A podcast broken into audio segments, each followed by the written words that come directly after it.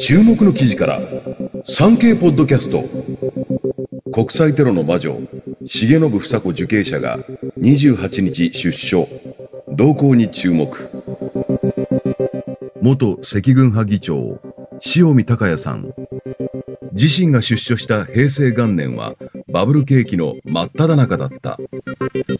70円だったハイライトは270円になっていた。学生運動や左翼運動の熱気が失われていたのもショックだったが塩見さんは飲食チェーンやコンビニエンスストアの乱立など世の中が豊かになっていたことにも驚いた。以来20年赤軍派結成以降塀の中と外の生活をほぼ半分ずつ過ごしたことになる。獄中では革命について試作を重ねる観念的な日々を過ごした。出所した時はまるで浦島太郎。今なおリハビリ中と思うこともある。三九友は600人。塩見さんが働く駐車場は駅近くのショッピングセンターに隣接し休日はおよそ1000台が利用する。時給は1000円だったが4月から副副班長の役職手当で50円上がった。役職に就くのは労働者を管理する側に回ることであり刑務所でも班長への就任は断固拒否したがここでは仕方がないと主張する一方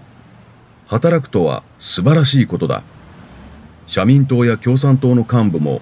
理論だけでなく実践したらいいと自身の初めての労働を嬉しそうに語る。車両の誘導自体は単純作業だけど発見機の操作などは経験も必要。一番困るのは駐車券をなくした人の処理だな。掃除のおばちゃんや出入り業者の運転手たちとのささやかな会話も楽しみの一つだ。最近では自身のホームページに加え若者に人気のインターネットの会員制サイトミクシーにも熱中する。ハンドルネームは預言者。宗教ではなく社会科学の力で未来を導くという意味。ミクトモと言うんでしょうか。ミクシーを通じた若い友達は600人以上いるね、という。ただ、そうした近況について、かつてこの人の思想に青春をかけた世代はどう思うだろうか。あるいは、体制側として赤軍派と体を張って対峙した人々はどんな感想を持つだろうか。塩見さんは、要するに僕のこれまでの生涯は民衆に奉仕するというより民衆に寄生してきたのです。奉仕されるばかりで自前の職業的労働すらしてこなかった。これは情けないことでよく生きてこられたなとも思う。だからこそ自己労働を幾ばくかでもより本物の革命家になりたいと思うわけです。ミクシーの塩見さんの自己紹介にはこうある。本業は革命家。この4、5年、つきものが落ちたように、物事がすっきり見えるようになり、複雑ないろんな人間関係をうまく捌けるようになりました。気さくな人間です。よろしく。娘が見た日本赤軍リーダー、重信房子の素顔。日本赤軍の元最高幹部、重信房子と、ドイツ赤軍の指導者、ウルリケ・マインホフという二人の女性闘士の母としての姿を描いたドキュメンタリー映画、革命の子供たち。映画は、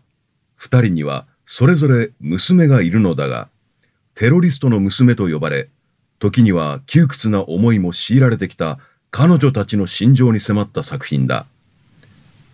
重信は娘重信明の目にどう映っていたのか対照的な二人の娘この作品の監督はイギリスロンドンを拠点に活動するアイルランド人のドキュメンタリー映画作家、シェーン・オサリバン。政治史に焦点を当てた長編ドキュメンタリーの制作などを手掛けてきた。作品は、メイとウルリケ・マインホフの娘、ベティーナ・ロールへのインタビューを中心に進むが、ベティーナが母親について冷ややかな思いを吐露するのに対し、メイは母への肯定感が強いのが印象的だ。どちらもテロリストの娘なのだが、二人の間の差は一体何なのか。メイはこう解説する。ベティーナさんはお母さんと交流できる時間が少なかった。もし、ベティーナさんに直接会う機会が持てたら、あなたのお母さんはあなたのことをきちんと考えていたのよと話したい。ドイツ赤軍は1970年に結成された組織で、72年の西ドイツフランクフルトの米軍兵舎への爆弾テロなどを引き起こしたグループ。銀行強盗や政府、経済人ら要人の殺害、ハイジャック事件など重大事件を次々と起こした。マインホフは逮捕され、76年に獄中で首吊り自殺している。娘のベティーナは母の死をラジオのニュースで知ったという。反省の言葉も。現在は中東を拠点にプロデューサー、ジャーナリストとして活動を続けているという名に取材を行ったのは平成27年6月。まず尋ねたかったのは母親に対する評価だ。母親が無差別テロを行った集団のリーダーと見られていることには一方的な見方しかされていない。なぜそういうことをしたのか、当時の時代背景なども合わせてみないとフェアじゃない語気を強めた。潜伏生活を送っていた母親とは、幼い頃から一緒には暮らせなかったというが、一定期間ごとに母子が向き合う時間も取れたそうだ。命によると重信は、なぜ自分たちのことをこんなに隠さなくてはならないのかと聞く娘の疑問にも丁寧に答えていたという。また、重信が一連の事件を振り返り、他のやり方があったらよかったし、手段を考える機会を持った方がよかった、と反省の言葉を口にしたこともあったという。世界革命目指し、中東へ。重信は1970年代、日本の審査翼グループの中でも最も過激な集団と言われた赤軍派に所属していた。赤軍派は当時、世界革命を目指すため、世界各地に国際拠点地を建設する必要があるとの方針を掲げていた。これを受け、田宮高丸らは1970年3月、淀号ハイジャック事件を起こし、北朝鮮へ。一方、重信は1971年2月にパレスチナに向けて出国した。国内では過激派として警察当局から徹底的にマークされていた重信だったが、名によると、重信ら過激派グループが中東に入った当初は、現地の日本人コミュニティとも親しくしていたといい、日本大使館の外交官たちと一緒に野球大会をしたこともあった。ただ、重信たちが海外にあっても潜伏生活を送らざるを得なくなる事件が起きる。72年5月に起きたイスラエル・テルアビブの空港乱射事件だ。事件では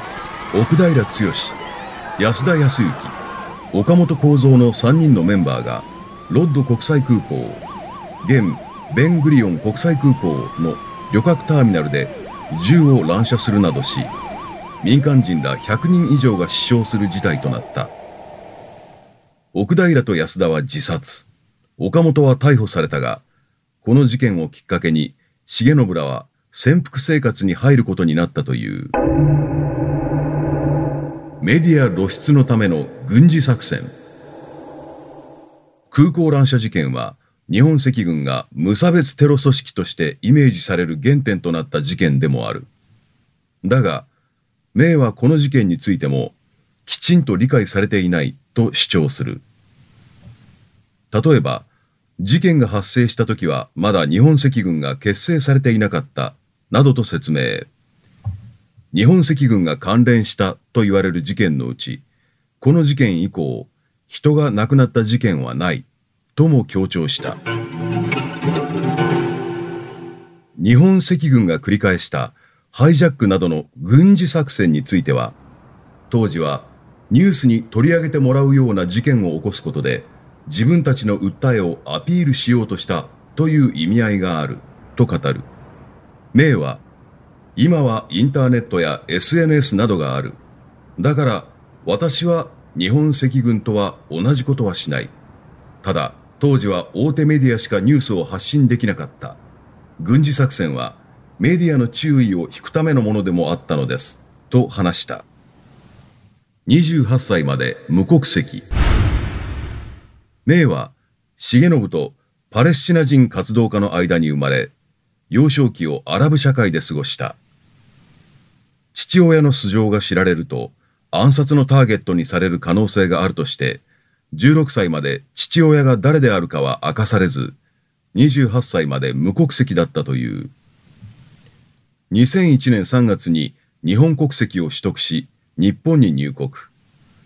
国内で予備校講師やキャスターを務めるなどしていたが、現在はレバノン、ベイルートに拠点を移し、中東の衛星テレビ局のプロデューサーなどとして活動している。幼少期は自分の素性を隠しての生活だった。学校にも実名ではなく、国からもらった仮身分で通学したり、危険を感じるたびに転校を繰り返したりするなど、テロリストの娘としてかなり窮屈な思いもしたという。それでも、思春期にも反抗期はなかったという。名は、今になって思うと、それどころじゃなかったんでしょうね。そんなことをしていたら、誰かを危険にさらすかもしれないと思っていましたから、と振り返った。以上、お届けしたのは注目の記事、産経ポッドキャスト重信房子日本赤軍元最高幹部に関する特集でした。木村京也がお伝えしました。